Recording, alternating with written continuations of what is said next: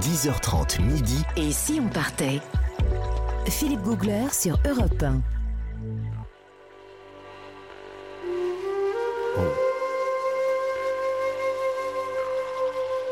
J'adore les musiques mongoles parce qu'en en quelques secondes, vous êtes très très loin. On est télétransporté. On est télétransporté, tout à fait. Jean-Bernard Carrier, du guide Lonely Planet, a vécu une aventure en Mongolie. Et il Philippe va nous la raconter maintenant.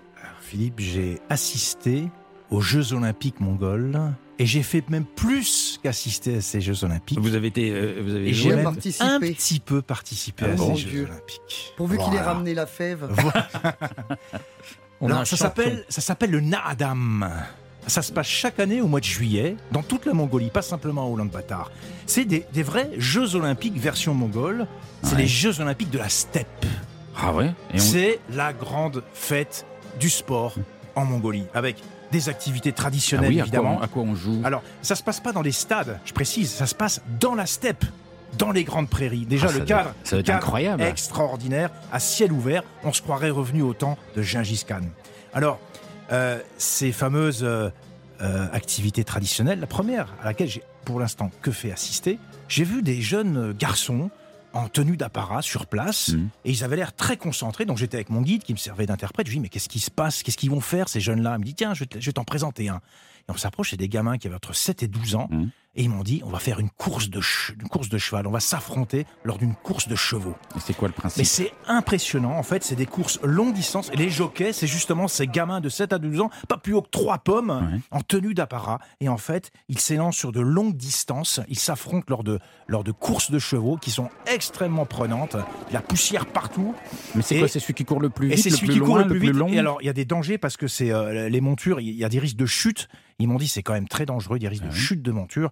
Et en plus, parfois, il y a des chevaux qui meurent d'épuisement. Voici ce qu'ils m'ont raconté. Mais et on voit, on voit effectivement ces courses-là. Les chevaux sont au taquet, les enfants sont à fond. Et effectivement, c'est dangereux. On sent un vrai mais, danger. Mais pourquoi d'épuisement? Il court pendant combien de temps? Ils courent très très longtemps, justement, mais surtout à des vitesses folles. Ils sont mis à contribution de manière extrême Au max au maximum. Et ça, on sent cette ambiance-là. Donc, il y a tous les gens qui assistent à, cette, euh, à ces compétitions-là. Et ensuite, les jeunes, quand ils descendent, c'est des vrais héros. Et j'en ai rencontré un, il était, euh, il était vraiment transfiguré. Et Nathalie ça se voit. J'ai un appel de Brigitte Bardot qui voudrait savoir pourquoi vous faites courir des chevaux juste pour le plaisir de les regarder Non, là, j'ai fait que assister. Alors, ce qui se passe après, il y a quand même un truc un peu bizarre, c'est que je me suis rapproché de ces jeunes à la fin de la course.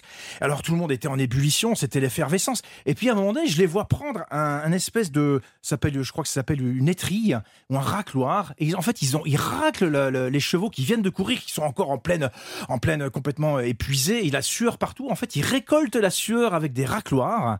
Alors je dis mais qu'est- mais qu'est-ce que vous allez faire Bah avec oui. ça? C'est un geste euh, quand même, je vois pas très bien l'intérêt. Alors ils m'ont expliqué en fait que cette euh, cette sueur, notamment du cheval gagnant, enfin des premiers chevaux gagnants, elle est elle est euh, elle est symbolique. Ils vont la garder jusqu'au Naadam de l'année prochaine. C'est comme une relique si vous voulez. Mais C'est la, peu- la met dans une et bouteille ils la mettent dans une petite fiole. Ah bon? Voilà, et c'est gardé précieusement. Oui, c'est un rituel quand même extrêmement particulier. a, il y a- il y a- mais Christophe Mercier, notre monsieur hygiène, qui, qui fronce les sourcils. Oui, j'ai une objection d'hygiène, votre honneur. Oui, La c'est-à-dire? sueur. Mais, qui- et pendant un an, elle va sentir mauvaise, Ah ça bah, va être contaminé. c'est- rien on c'est ferme- assez ferme la bouteille. ouais. Ouais, Ouais, enfin, quand même. C'est comme une relique en fait. Voilà, tout simplement. D'accord. Alors après, pas il y, a une l'ouvrir. autre, euh, il y a une autre épreuve, et celle-là, vous allez voir qu'elle m'intéresse particulièrement en tant qu'ancien judoka, c'est la lutte mongole. C'était juste à côté, un autre, un autre, thé- un autre euh, espace de la steppe, la lutte mongole. Et là, rien que le costume des lutteurs, ça m'a attiré. Évidemment, ils sont tous en espèce de. Alors, c'est des beaux mouse, hein, c'est des, be- des beaux athlètes, et ils sont en slip. Alors, une espèce de slip très moulant. Et une ça, chemise ça vous fait rigoler, ça. c'est marrant parce que le look, c'était pas, c'était pas des, des judokas habillés avec le, le- Le avec le kimono, kimono. ouais. Voilà, c'était différent. Et puis des chemises moulantes elles aussi, mais qui ouvrent, une, qui couvrent uniquement le dos et les bras. Euh, devant, c'est complètement ouvert, donc c'était déjà la, la, la tenue essaie même- C'est d'imaginer. C'est une cape? Oui, c'est une forme de cape. Voilà. Voilà. Devant, c'est ouvert et le dos est couvert. Donc Voilà. slip et cap. Slip et cap, voilà. Donc j'ai assisté alors et des bottines en cuir. Tout le monde essaie peu le- d'imaginer. Ah non, moi si je sais, bah, c'est Super Donc, Jamie. Donc la, la Avec fameuse les lutte. bottes, le slip et la cape. Oui, mais c'était pas ouvert devant, super Jimmy. Bah, heureusement. Donc, alors, Wonder- les combats, c'est assez impressionnant. Wonder Woman. Alors, Wonder les- Woman. franchement, les combats, c'est assez, assez impressionnant parce qu'ils s'empoignent de manière très forte. Alors, moi, j'ai laissé passer un combat, et puis à un moment donné, j'ai dit à mon guide, écoute, j'ai fait moi rencontrer un de ces lutteurs parce que moi, je suis un ancien judoka, j'adore les arts martiaux. Et j'ai un slip. Et non, moi, je suis resté en tenue et j'ai dit à un moment donné à l'un de ces lutteurs, écoute, est-ce qu'on peut s'affronter tous les deux? Non. de manière très pacifique Euh, Parce que voilà, je voulais sentir un peu la force de ces. Ils sont, ils sont connus euh, dans le monde entier. Ah, la, lutte mongole, arrête, la lutte mongole, c'est quelque chose d'impressionnant. Il y a les Géorgiens, les Kazakhstans, Ouais. euh, les- les Mongols. Et effectivement, alors. Pour rire, on s'est un peu empoigné euh, une minute. Et effectivement, j'ai senti la puissance de ces, de ces lutteurs. C'est incroyable. J'aurais pas fait un pli plus de 10 secondes. Mais rien que de les empoigner, on s'est empoigné comme deux lutteurs comme ça. Ouais. Et j'ai senti leur force. Bon, ils faisaient quand même au moins 20 kilos de plus que moi, le, le, le balèze en face. Mais c'était vraiment très, très Il impressionnant. vous a mis au tapis? Ah, il m'a mis au tapis très très facilement. Alors, ils ont un seul point faible, les lutteurs mongols, c'est les balayages de jambes.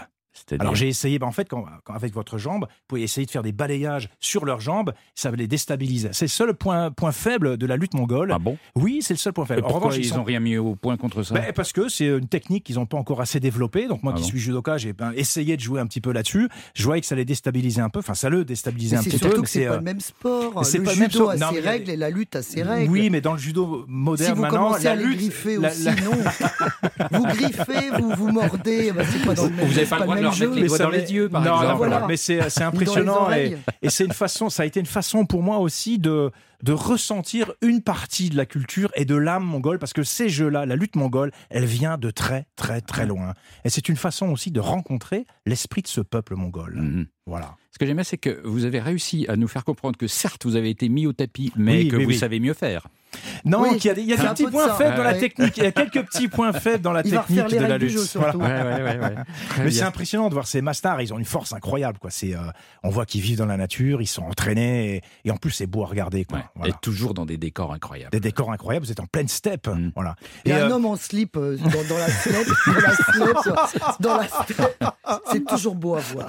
avec la poitrine dénudée.